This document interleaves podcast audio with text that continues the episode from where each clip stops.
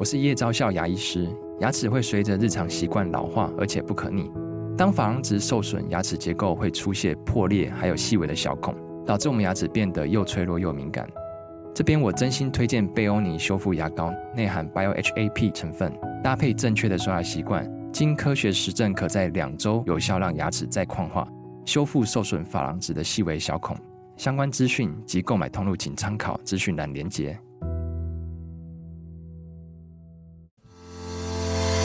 好你点进来听，刚好我想说点什么。大家好，欢迎收听《刚好遇见你》，我是赖芳玉。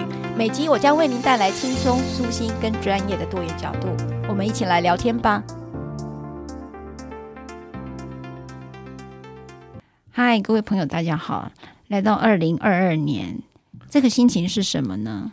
我们因为经过了二零二一年的疫情的一个训练嘛，锻炼哈，我们的那个心理的免疫力有没有强一点哈？不要讲生理啊，就是心理的免疫力有没有强一点呢？然后呢，我就在想着，其实我们总在讲锻炼哦。你知道，我去年对二零二一年，我的重训课还有我的体适能课都因为疫情被停摆哦。那个都是练身体的嘛。可是呢，我突然在这个。疫情之后有一个心理跟身体的一个不调试，那个不调试可能是运动，有可能是焦虑哦，让我的身心有点乱了一点。因此呢，我就想到太极。那想到太极呢，我就想到我一个好朋友，他叫吕伯杰心理师。因此呢，呃，因为吕伯杰老师他是在判心心理智商所嘛，对不对？判智商所，他是所长哎。然后呢，我竟然把他叫来说：“我们来来聊一个叫太极心理学，因为太极好像在调节这件事情上，它不讲柔也不讲刚哦，我觉得是它是一个阴阳协调的一个状态。我觉得去应对这种变动的时代哦，我觉得回到我们老祖宗的太极这件事情，仿佛好像可以找到一些解方。哎，戴律师来找我谈这个。”主题我觉得是也是蛮意外的，因为我很少跟其他人聊到说，哎，我在打太极拳这样，是一个因缘际会，就跟赖律师聊到这个事情。波姐，你学的太极是杨氏太极还是杨氏太极？哦，我有学过正式太极，嗯、但是但我学的是小时候的学啦，所以那是三十七式，我大概忘了。忘了三十六式，然后我只记得准备式。准准备是最重要，真的吗？对。然后呢？那太极学、太极跟心理学有什么关系啊？以以前我没有这样子思考过，然后我是后来去念了智商之后，才开始想这件事。嗯，所以你学太极学几年了？十年前学了四年，然后再加上这接下来大概是两年。那太极跟之心理学？会有什么样一个连接在你的体悟当中啊？因为我是学了智商之后，我才后来又回到去打太极嘛。嗯，慢慢的我就觉得说，哎，它的这个本质上其实是很相似的。对，它真的好像哦。过去的时候，其实太极就是其实是没有去结合心理学，因为过去大概就是这一百年来，心理学大概才越来越蓬勃发展。而且心理学是一个好西方的一个学派，对吗？那中国人比较不谈，就是没有。单纯拿这个出来谈，他比较谈的是一种有点像说你的这个人身心的一种结合，这样子、嗯、一种呈现、嗯、表现这样子，比较哲理。对他的那个跟心理学，我觉得像的地方就是说啊，我们在做嗯智商里面的时候，其实有很多很多，不管是拆解或是分析上面，我们慢慢也会看到说，嗯、其实有很多事情是重复的。然后本质上面呢，太极很谈的是说，我们要要有。知觉、觉察，对，对，然后是包括对身体的，还有就是你要去感觉说你，嗯、因为它看起来很慢嘛，对，所以你从这一个点到下一个点的中间的变化，嗯、其实你要去留意它，嗯，其实这是一种，呃，这叫做规矩，可是就是希望你会做到的事，它是一个不断修炼的过程，所以你不会一下做到，所以跟心理学像的地方就是说，呃，我们有一个规矩。嗯，然后我们会期待这样子做，可是里面会有很多千变可能会出现的样态。嗯嗯，那我觉得那个出现的样态是很真实的，它就不会是那么理想的。嗯，而那个真实的那一面，其实就是心理学在探讨的东西。太极里头的真实是，你知道，我知道踩那个太极哈，就是在四方格里面，你的脚就一实一虚嘛。对。那那个真实的那个实是那个脚踩实的那个实吗？是同一个概念吗？呃，我说的比较不是那种有做到的真实，即使没做到，也都是心理学的理解范围。哦。太极有一实一虚哦。那对我的理解就是，我觉得蛮妙的，是说，如果你你双脚踩得很实哦，就是有很落地这件事，那可是只要有一个冲突，就是有人能碰撞，其实你就跌倒了。你说的那个实啊跟虚，其实里面有很多变化，拳里面会有一些，大家叫拳法、拳理在谈，嗯、跟实际的拳怎么做，那它都是修炼的过程，嗯、那通常不会那么容易做到，是，所以也不一定有感觉。当我们说“哎，我们觉得我们踏实了”，可是实际上另外一个人在看的时候，你有在练拳的人在看的时候，你会知道说他没有踏实，所以那个感觉其实是一种，它是一种相对的。看的人不觉得你双脚是踏实，但是踩的人是知道自己是踩到什么样的一个状态。对，所以它是一个相对应的，等于是主观感受跟一个客观的一个呃，大家对这件事情的观点。所以它其实是处在一个相对性而不一定的一个状态，不确定性的状态吗？对，就是太极有趣的地方，因为它有形而上跟形而下的哦。所以形而下就是我刚刚说的，你有十全十功，拳跟公是相互表现的。权就是说你看到我表现是这样子，嗯、功是借由一个互相对待的过程，然后我们发了一个劲或什么的，所以看到说、嗯、哦，这个权是有它的效果的，这叫实功。哦但是它也会有性理，是，就是我们之前有谈到的宇宙观，就是它一个理念，嗯，跟在讲拳法、礼法的部分，嗯、所以那是形而上的，嗯、上下是要相互补充跟相互互为表里的，嗯，所以就是，所以我刚刚谈到说，哎，有一个人他看起来是踏实了，嗯，可是在另外一个有在修炼的、在练习的人的过程里，有踏实过，而去反复感觉什么叫踏实。嗯，的那个人身上，他在看的时候，他会知道说，那个踏实是实还是不实。好深奥哎、欸，我不知道太极拳有这么深奥的一个。对我来讲，我我我打太极的时候就觉得好像是在走气。我我只知道说，我的双脚是虚实之间啊一直在变化的。那那时候我最大的感觉就是阴阳调和这件事，也就是说，我们好像。一直很希望自己的人生里头不要有阴的那一面。我我们人生一直在追求光明面嘛，嗯，然后追求一个好像嗯，就是一个很有能量的人，很很很 power，很很有权力的人。好了，这么讲，所以那个拳攻击出去的时候才有力道嘛。对，好。可是实际上，我觉得在太极的一个领悟当中，我就发现好像刚毅者嘛，好，好像刚毅者，就是尤其他那个手势有个叫美人手，是吧？嗯。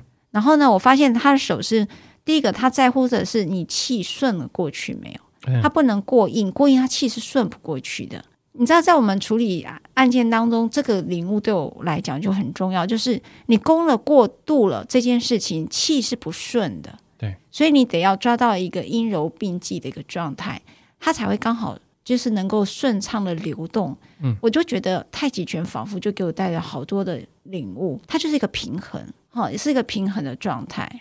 因为我的老师跟太老师他们从传承的杨氏太极进来台湾之后，他们做了很多整理，是，所以他们去探讨跟理解说，太极拳现在到底走到什么程度？嗯，他们甚至编了课本。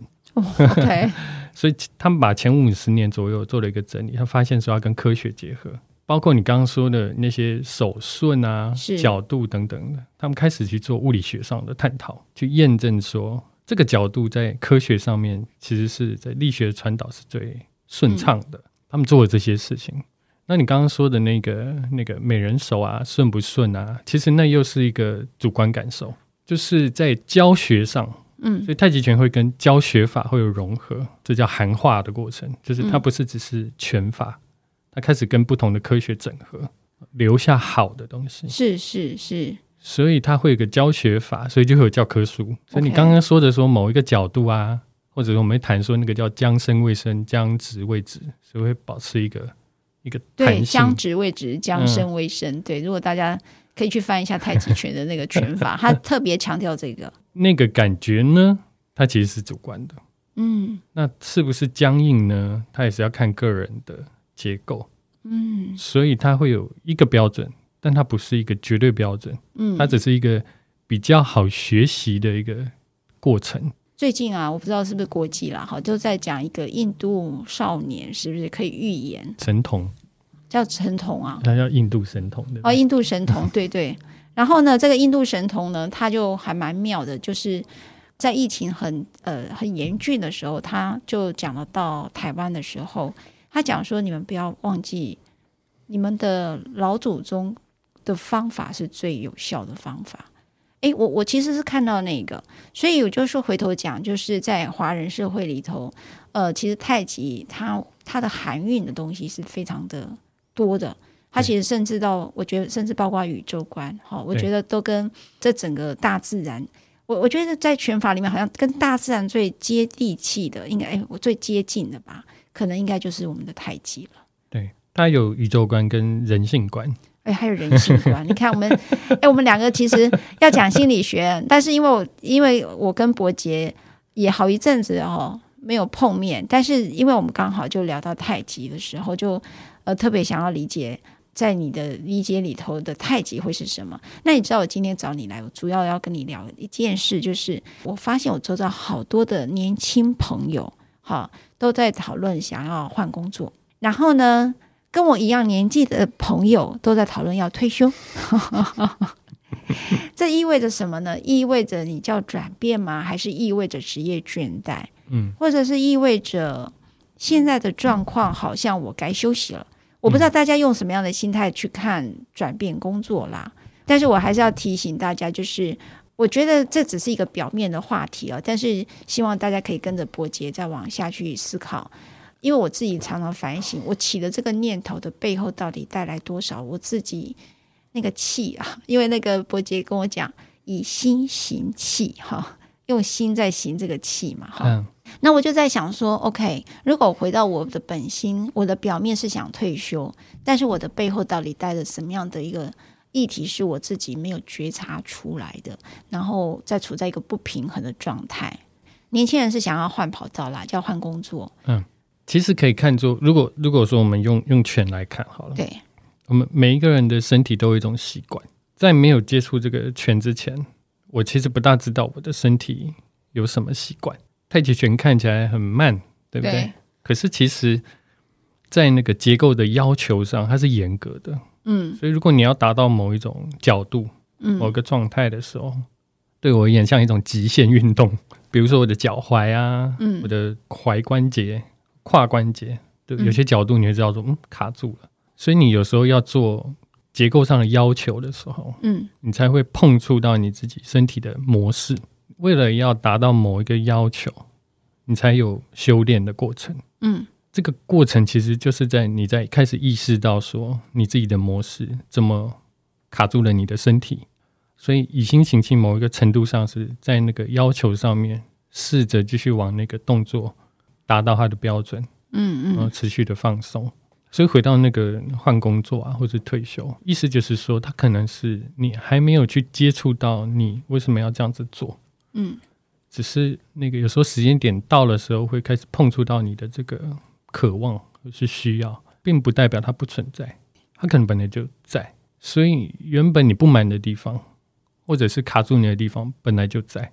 有的时候我们假装它不存在，啊，这个在心理学上很常发生的。假装它不存在。对啊，我们会欺骗自己，又欺骗别人，对，对不对？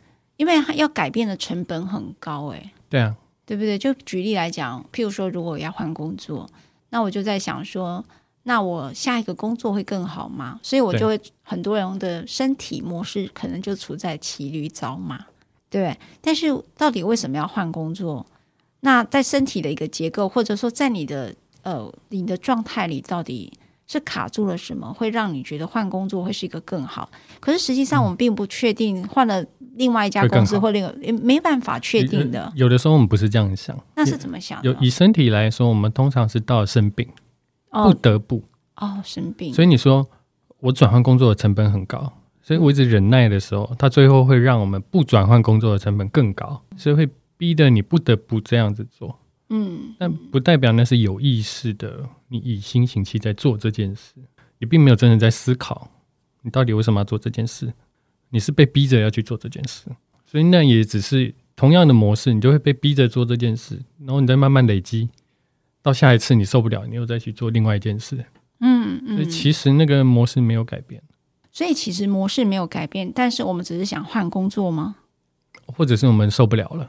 我们受不了了，然后就以为换过去就会好了吗？嗯，我有一些个案就是这样，他就到年底总会发就会发作一下，然后就觉得哦，我不行了，我要换工作了。可是其实是同一个模式在反复的运作。好，那这个就有趣了，就是说。为什么在年底？确实，哦在年底想换工作或想退休的人特别多。Yeah. 对，这跟季节是有关吗？有时候跟你刚刚说的成本也有关，因为我年底的时候我拿到一笔钱了，所以我可以活久一点。是跟成本有关的，所以跟季节没有关系。季节也有一点关系，因为季节这个冬季会让我们的那个身，我们叫做身心的起伏会变大，因为身体会要忍受那个冷嘛，对，或是那个天气的变化。所以，我们某一个程度上，在那个忍受挫折或是压力的那个力量也变小了。哦，因为我们的身体本身就一直在，有点像在打仗一样。哦，就是一个处在一个可能能量也不太够的时候，是啊，就是说，或者是说，应该很多的东西要备战，因为应付冬天。对，所以他处在一个备战状态，所以他在在处在一个另外一个状态，他能耐度就变低了。再把时间轴拉进来看。不是只有我们这样嘛？我们过去父母也是这样。对，所以你刚好你成长的过程，如果某一段时间刚好年底的时候也发生很多事情的话，对，你只要一到年底，今年年底，我们的这个身体会记得我们这一辈子的东西，是，所以到那个时候你就会特别难受。哦，忍不住的时候人会干嘛去了？做一些疯狂的事，所以双十一就要在这时候出现。哦，双十一就是这时候出现 shopping 吗？对对。哦，所以生意人是算好的，是吗？黑色星期五等等的，圣诞节是。哦，也就是我们人到了一个程度就要很 crazy，嗯，那这个 crazy 就要做一些跟正常平常不会做的事，是不一，反正就跟平常没做过的事都是这时候要做的。就舒压，因为我们有时候做这件事情会让我们觉得心情好一点，这样子。所以生意人也是聪明的，周年庆啊，或者是双十一啦，就是摆在这个大家快受不了需要做 shopping 的心理疗愈法的时候，对，生意就哎，你知道这商业心理学哈，哎也是有关的哦，也是有关。所以当我们换工作的时候，其实某种程度就忍不住了，受不了了，所以得要换。它是一个没有意识的一个被。迫的一个接转换的一个状态，而不是一个有意识的认为换了一个工作就对我人生有多大的意义吗？它也会是相对，像我刚刚说那个，我们在看一个人觉得双脚落地的时候，另外一个人会觉得其实没有很落地，是是是一样的意思。嗯，就是我们通常会觉得我有意识的在做某一些事，但那是层次上的差别。那可能给一个由心理师我们来看的时候，我们会发现说。他可能是反复一直出现的状态，所以你不见得有意识到你正在这样子做。我换了一个工作，为什么还叫做重复同样的问题呢？有的时候你换了工作之后，你你在追求的东西，比如说你可能只是很想赶快换到另外一个工作，嗯，它是什么工作？可能对你来说，你没有真的好好想一想，你很焦虑于那个中间转换的那个 gap，你想要赶快到另外一个工作。嗯，可是它的内容可能是差不多的。对，这个内容跟另外一个工作内容一样的时候，你有没有好好的去想过，说你是不是真的喜欢这个内容，还是你只是为了赶快有另外一个工作到另外一个领域去而已？嗯，我觉得他应该没有办法确定他是不是喜欢下一个工作，但他应该可以很确定的是讨厌现在这个工作。我讲讨厌这个工作到底是为什么而讨厌？哈，就就我自己所看到的朋友。有些会认为说他倦怠了，职业倦怠了。我做这个同样的工作，一直重复做，我我就是很不开心。那也有一个可能是我对于同事有一个人很机车，嗯，我也很不喜欢。对，举例或者我的老板是一个很讨厌的人，我也很不喜欢。嗯、就是说，我我不知道换工作哈，我必须先承认啊，因为我一直当律师，我还没有换过工作。我我大概二十八年来只换过一次，就是从受雇律师变成自己职业律师，然后自己是老板这样的状态。所以我比较没有在这里头切完，我唯一的就是同时，就是说有些斜杠啊。哦，我以前还没有斜杠这个词，所以就被称之为不务正业。我觉得这是心脏要很强哈。现在是流行了，现在斜杠反而变成是主流了。我就是说，想说我以前的非典到现在都变主流了，也蛮有趣的。所以我觉得说换工作的，因为我只知道我我的侄女儿啊或者侄儿他们在换工作的时候，大概不外乎就是那个职业倦怠，而且他并不知道说我在这里头我有什么发展。人会成长的，就这个因素要考量进去。也许你一开始可能是喜欢这个工作内容的，是啊。可是你会累积经验嘛？你会成长。你的智慧也会累积，然后人生的角色也会转换，所以你有可能呢，你达到了你喜欢的东西，你也达到你你在这个工作你要拿到的东西之后，其实你会有新的想要的东西出现的。可是有的时候我们会认为是，我们会把这个生活的稳定或者是不要变动而视为一种，好像那是一种美好的东西。嗯哼。可是实际上它会跟我们的成长会抵触，有一些人会在这个矛盾里面。会觉得说啊，我这个转换过去的话，不知道又会怎么样，好像要重新开始什么的。对，但待着的话好像也没有不好，但是的确有很多不满足的地方。对，所以像这种状况啊，那个转换转换其实是好的。嗯哼，因为它会帮助你成长到下一个阶段去。那有一些人是跟着那个，像你刚刚说的，跟跟同事之间的关系啊怎样的，但那个同事之间的关系，其实有的时候跟我们自己的成长经验是相互扣住的。我们会不自觉的把我们跟家人之间的议题会带到我们的职场里，所以就算那个人不是这样子做，我们都会认为他是这样子。所以有时候到下一个工作职场的时候，我们会自己去找那个人像的人出现，这就是我说的模式。确实，我常常看到他们在职场上举例啦，哈，我自己看到的有些他可能在职场上觉得他被霸凌很妙，他到下一个职场还是一样是被选择被霸凌的人，对，为什么会这样子呢？我们有个专有名词，它叫做叫强迫性重复。嗯哼，就是我们会不自觉的去做出跟我们童年的时候碰到的困境类似的事情。为什么哈？智商，你有没有心理学里面对这种状态有很多种不同的说法，有一些会病理化，我比较不喜欢。对，我比较喜欢的是，其实我们某一个程度上在把这些事情重复之后，我们其实是想要解决它的，因为我过去解决不了，那我们这种忍不住的复制。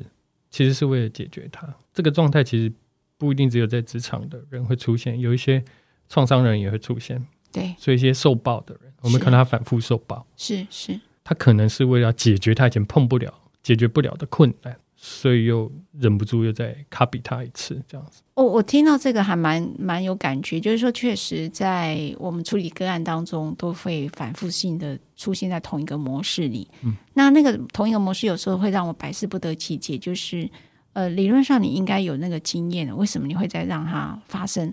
那我觉得那时候我就会卡住了一件事情，我呃，我觉得不能对被害者有时候苛责被害者，所以因此我在每次在这里头就会停下来。可是实际上，我觉得不会演的，就是我理解了刚才讲强迫是重复这一件事情，我发现它是真的是存在着，就好像他是想要像我有个个案，他就想要回到童年去解决当时逃离不了的暴力，对，他就一直反复发生同样的现场，然后再从现场一直试图要脱脱逃，可是他没有一次逃亡成功，所以他就再有下一次的受害经验，然后他还是逃不出来的，到现在为止哦。所以我们都还一直在做这样的服务。所以伯杰老师，你刚才讲了一个还蛮关键。事实上，我在做一个职场的转换的时候，我如果就这件事好了，我也以为说我下一个职场可能会改变掉我在这个职场所有的不愉快。这个不愉快包括我觉得看不到未来，跟老板的关系其实是还蛮不舒服的，或者跟同事蛮不舒服的。我我觉得当然很多人是看不到未来居多了，一直当一个受雇者这件事情，呃，他们觉得好像。呃，没有发展性，所以他会想要换哈、嗯。那没有好跟不好，我我我还是要讲，因为我们没有好吧。但是我觉得伯杰老师去提醒说，有没有一种可能，其实很多的关键不在于这个职场上的人或者这个环境是什么，而是在于我们，我们的现在的身体的状态是到什么样的状态？有没有可能我们在重复这个模式？那老师，我们要怎么去找到这个觉察呢？比如说回到那个太极的本身是修炼嘛，然后长时间的有意识的要做一个事情，这样。我说我大概前阵子才学完这个拳嘛，打完一三三段拳。一百零八式这样，那天我就跟我太太在分享说，我觉得好长，第一次有种觉得说怎么打那么久这样子，因为你要很专心的在做一件事，这样很专心的一直做一直做，嗯，专心在身上各个地方这样游。我说好好久好累哦，脑袋觉得累，这就是一种锻炼嘛。不管转换工作啊，或是在做那些重复的事情上的时候，如果我们只看到我们的下一步要做什么，或者我们只处理眼前最紧急的事，没有办法停下来想一想，好好的整理，你会忍不住一直反复的发生。你在锻炼的那种东西，就会变成是你只是在处理一件很紧急而且危机的身心状况，所以它并不会让你这个人身心是滋养的，所以反而是你要停下来，开始去思考一个更长远的东西，或者停下来找另外一个人帮你看。你才会发现说，哦，我怎么了？因为另外一个人他会提供另外一个看法跟观点，去帮助你去理解你现在身心的状态怎么了。那你就可以做一个不同的决定，至少跟过去，嗯，就开始有一个不同的决定。有道理耶。所以我觉得那个静下来看自己怎么，或请别人帮你看你怎么了。我我不知道大家可不可以理解这件事。我我以我自己为例哦。其实我们这个年纪，好多的律师啦，我们都在聊要准备退休。那我这件事已经不知道大概讲多久了，也做不了决定啊。然后我其实那时候就有一个警铃声出来了，就是我发现了一件事，就是说有人认为结婚就从此幸福美满，离婚也是从此幸福美满哈，都是一个以为当我们没有沉淀的时候，就会有时候结婚是为了逃离原生家庭嘛。那离婚是为了逃离 本来就就不舒服的状态，只是那个原因是什么？我觉得都大家都可以沉淀了哈。所以当我在想退休的时候，我也在想一个，我现在正在逃离什么？嗯，我我正在逃离哪一个？觉得这件事情可以变得让自己是开心的。好，那有时候是假议题。我举例来讲，我说我就讲说啊，因为现在太累了。那好多人都跟我回一句。你退休后会更累，因为你时间更自由，大家都找你。对，你没有下班时间，没有下班时间，而且你再也没有拒绝的理由。对对对，因为就好比说，退休后有人会跟你借钱，因为他们觉得你最有钱，你有退休俸，你知道吗？然后你都以前都会讲说，没有，我还有三个小孩要养，然后我要怎样？可是可能到那个时候，你已经没有这个借口了。好像很多人就会来找你借钱，然后找你做事，你好像觉得你很闲。嗯，所以我本来想要去解决一个不要太忙，后来人家讲，你要知道。退休之后其实更忙，我说 哦，好，那我就觉得有趣。那我到底是发生了什么事？我会觉得希望呃离开现在这样的一个状态。嗯，那同样的就是在讲说，呃，我的议题就是在于说过劳，所以我想要换一个状态，就是我好像仿佛改变了这件事情，我就可以解决过劳。但实际上并不是啊，因为我其实没有，其实并没有，因为我我我还是会去自己找事情，就如波姐讲的，我重复性的那个 强迫的重复嘛，我其实是会自己会这么忙，其实是自己找来的。对，那第二个比较不知道拒绝，一个是不知道拒绝，另外一个是有时候我们也喜欢忙，我喜欢意思是说不是享受了，意思是说这忙有好处，是有好处的，它会让你，比如说你不需要静下来。一个人面对那种，我觉得你真的讲中我哎，嗯，我突然觉得静下来好很可怕，很可怕哎，就是那个心里浮现的东西好多好多。你忙的时候，你可以它会变很轻，你知道吗？但你静下来的时候，东西变很重哎，非常吵。对，很吵，很吵。我我我记得我一开始在打太极的第一年还是第二年的时候，对，心里好吵，好吵。你就觉得说，怎么有各式各样的声音一直不断的浮现，像电影画面一直出现，出现。对，对，其实有的时候会一直浮现你不想要、不喜欢的那些事情。是的，是的。啊，它是一个过程，而且很有趣的是说，你你反复在做这些事情，沉淀的事情，慢慢会体会到说，其实那个沉淀呢、啊。它会跑出一个新东西的，那你要一点时间让它沉淀，然后会有很多各式各样的想法或者感受会出现。沉淀出来的时候，你会理解到说，其实跟你本来认识的不同，但是你一定要让它沉淀，你才会感觉到。所以你一个人是重要的，你才会知道说我到底在讨什么。然后你中间就会很复杂，会各种各式各样的可怕的感觉，或是你不想面对、想面对的各种声音都会出来，然后它最后会跑出一个新东西。那因为你从来没有这样过嘛。所以你不会体会到那是什么，有时候它会让你更逃离这件事。想要更逃离那个沉淀。所以忙其实本身就是让我们逃避沉淀这件事。就是说，它也是有帮忙的。是，就像我刚刚讲，你面对一些急切的状况，那个忙啊，逃离是健康的。是，可是长期一直这样子做的时候，它就会阻碍我们去面对那你不想面对的东西。是，然后你就会开始反复做同样一件事。嗯，然后有的时候最可怕的不是面对它，它会变成是你不想你在面对它的时候，你的想象，你想象那些可怕的事情才是最可怕的。等一下，这边要重复一遍，什么叫想象可怕的事情最可怕呢？比比如说你在看恐怖片的时候。真正看到的时候，并不一定是最可怕的，是你想象的时候才最可怕。所以你觉得逃的时候会遇到那个事情更可怕吗？有的时候它会被加油添醋，它已经跟原来的可怕不同了。你会想象更多可怕的东西来阻止你去面对它。天啊！这是我刚刚说的沉淀嘛？等你对你真的沉淀完之后，你会看到它的本质。对，那个不一定是可怕的。可是你一直不不愿意去面对的时候，你的想象的可怕其实是远高于真正的可怕。嗯、对，他会把你这辈子你自己经验过的可怕都加起来。哦，我知道了，我知道了。也就是说，如果你去面对它的时候，它可能是这个保护级的；但是你去想象它的时候，它可能就是限制级的，可怕、惊悚了。我可以举说，比如说我跟一些有创伤的个案工作的时候，当我们真的慢慢的去接近他，觉得害怕的那种感觉，或者是他不想要。体会的那种感觉的时候，对我来说，真的陪在那个不管是很深的痛苦，嗯，或是很深的悲伤啊、怨恨、愤怒，那种纯粹的那种情绪的痛苦，比他在那里抗拒纯粹的痛苦比较好陪伴。对耶。前面那些抗拒才是最撕裂的东西。你讲我，我又起鸡皮疙瘩了。我常讲这句话，但是我是认真讲，就是说你在抵抗的过程，其实那个时候是最难被陪伴的。对，因为你会发现，那时候，呃，你在跟他工作的时候，你会发现他有好多的抗拒，然后不愿意承认那是自己的一部分。那那个时候，人是整个很分裂的，很矛盾又分裂的。可是，直到他承认了这个情绪。是他的，他承认了脆弱的时候，你发现那才可以慢慢的静下来。如果是这样说的话，在我们想要转换跑道，我想要换工作也好，不管你要退休或你要斜杠什么都好，哈，就是一个转换，或者你要离婚也好，这时候离婚也真的很高了。你说实在，我跟你讲，岁末就是一个离婚的一个高峰期啦，你就很难理解，就这这这就是一个现象了，它就是一个现象。那可能就像伯杰讲，因为可能天气冷了，然后可能。一个人觉得受不了了，而且要回家了，要回家，不管是回老公家还是老婆家。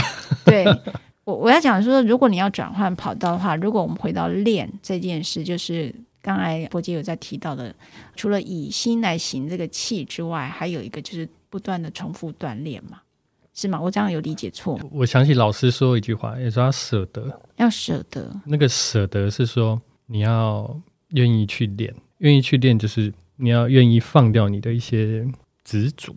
比如说，我想要做到很好，这样，我想要撑住，我想要这样，我想要那样，那都是一种执着。因为你会忘记跟你的身体去在那个修炼的过程里频率是一致的。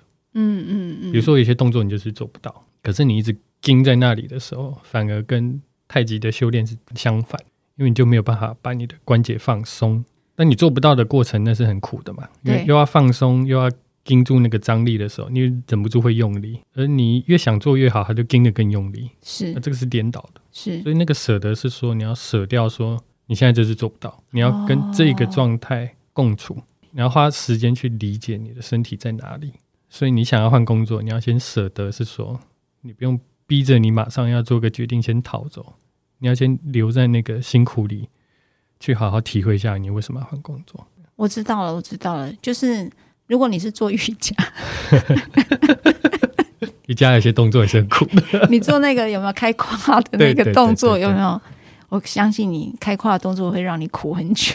真的，就是那个酸痛嘛，然后你跟他相处一会儿，不要急着去做不到那个动作也没关系，但是它就是让你感觉到那里头是酸的。所以我们在转换跑道的一个想法的时候，如果柏杰老师今天要给我们一个功课，当然我们每一集都会给一个太极拳的招式嘛，好，就是一个功课。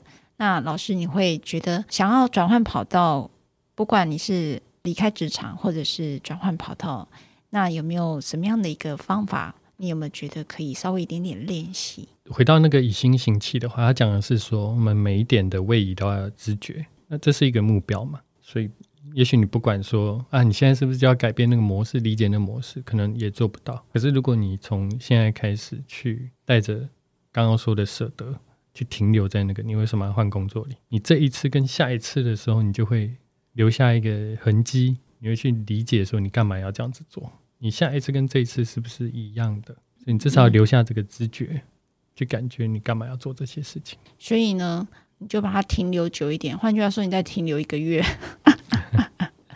也没有啦。我开玩笑，就是说，在我们想要改变的时候，我们都在处理一个急症。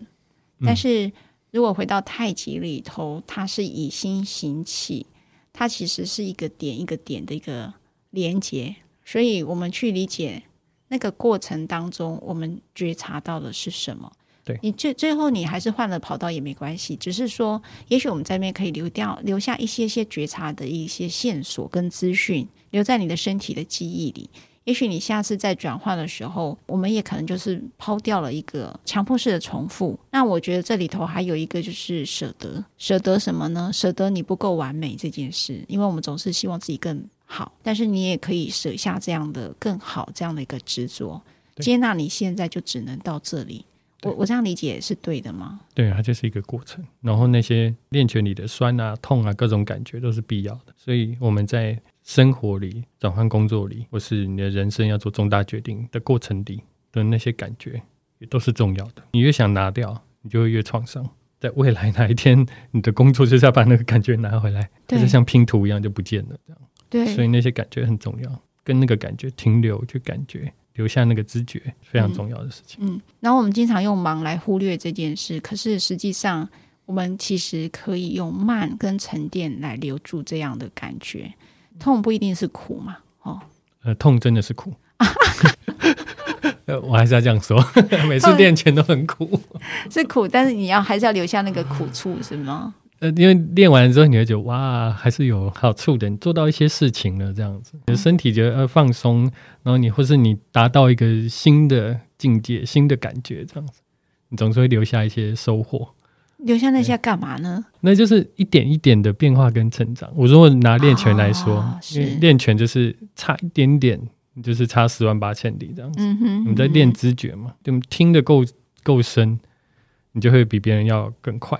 嗯嗯，你听得不够的话，那你就是被别人打，永远翻不了身。在练拳上面的基础是这样。如果再讲最后一句话的话，嗯、当然刚才老师是给我们一些啊、呃、练习。如果对于想要转变的人，老师有没有给一句话？嗯，给他们送给他们的一句话呢？尤其面对了二零二二年，嗯嗯，这种完全的未知的未来，嗯。然后充满了疫情的一个，还好像绵绵不断、不断的变形啊！其实大家啊，其实二零二一是一个很多的分离的年啦。所以回到刚刚太极的上面的话，就是点点位移要有知觉，点点位移要有知觉。知觉好，谢谢波杰老师，谢谢，谢谢，谢谢拜拜，拜拜。如果你喜欢我分享的内容，欢迎订阅。想请我喝杯咖啡，欢迎打赏，我们会全数捐给二少全新会。如果你想要更了解二少全新会，在每集详细内容都会有介绍。大家下次刚好遇见时，我们再来聊天喽，拜拜。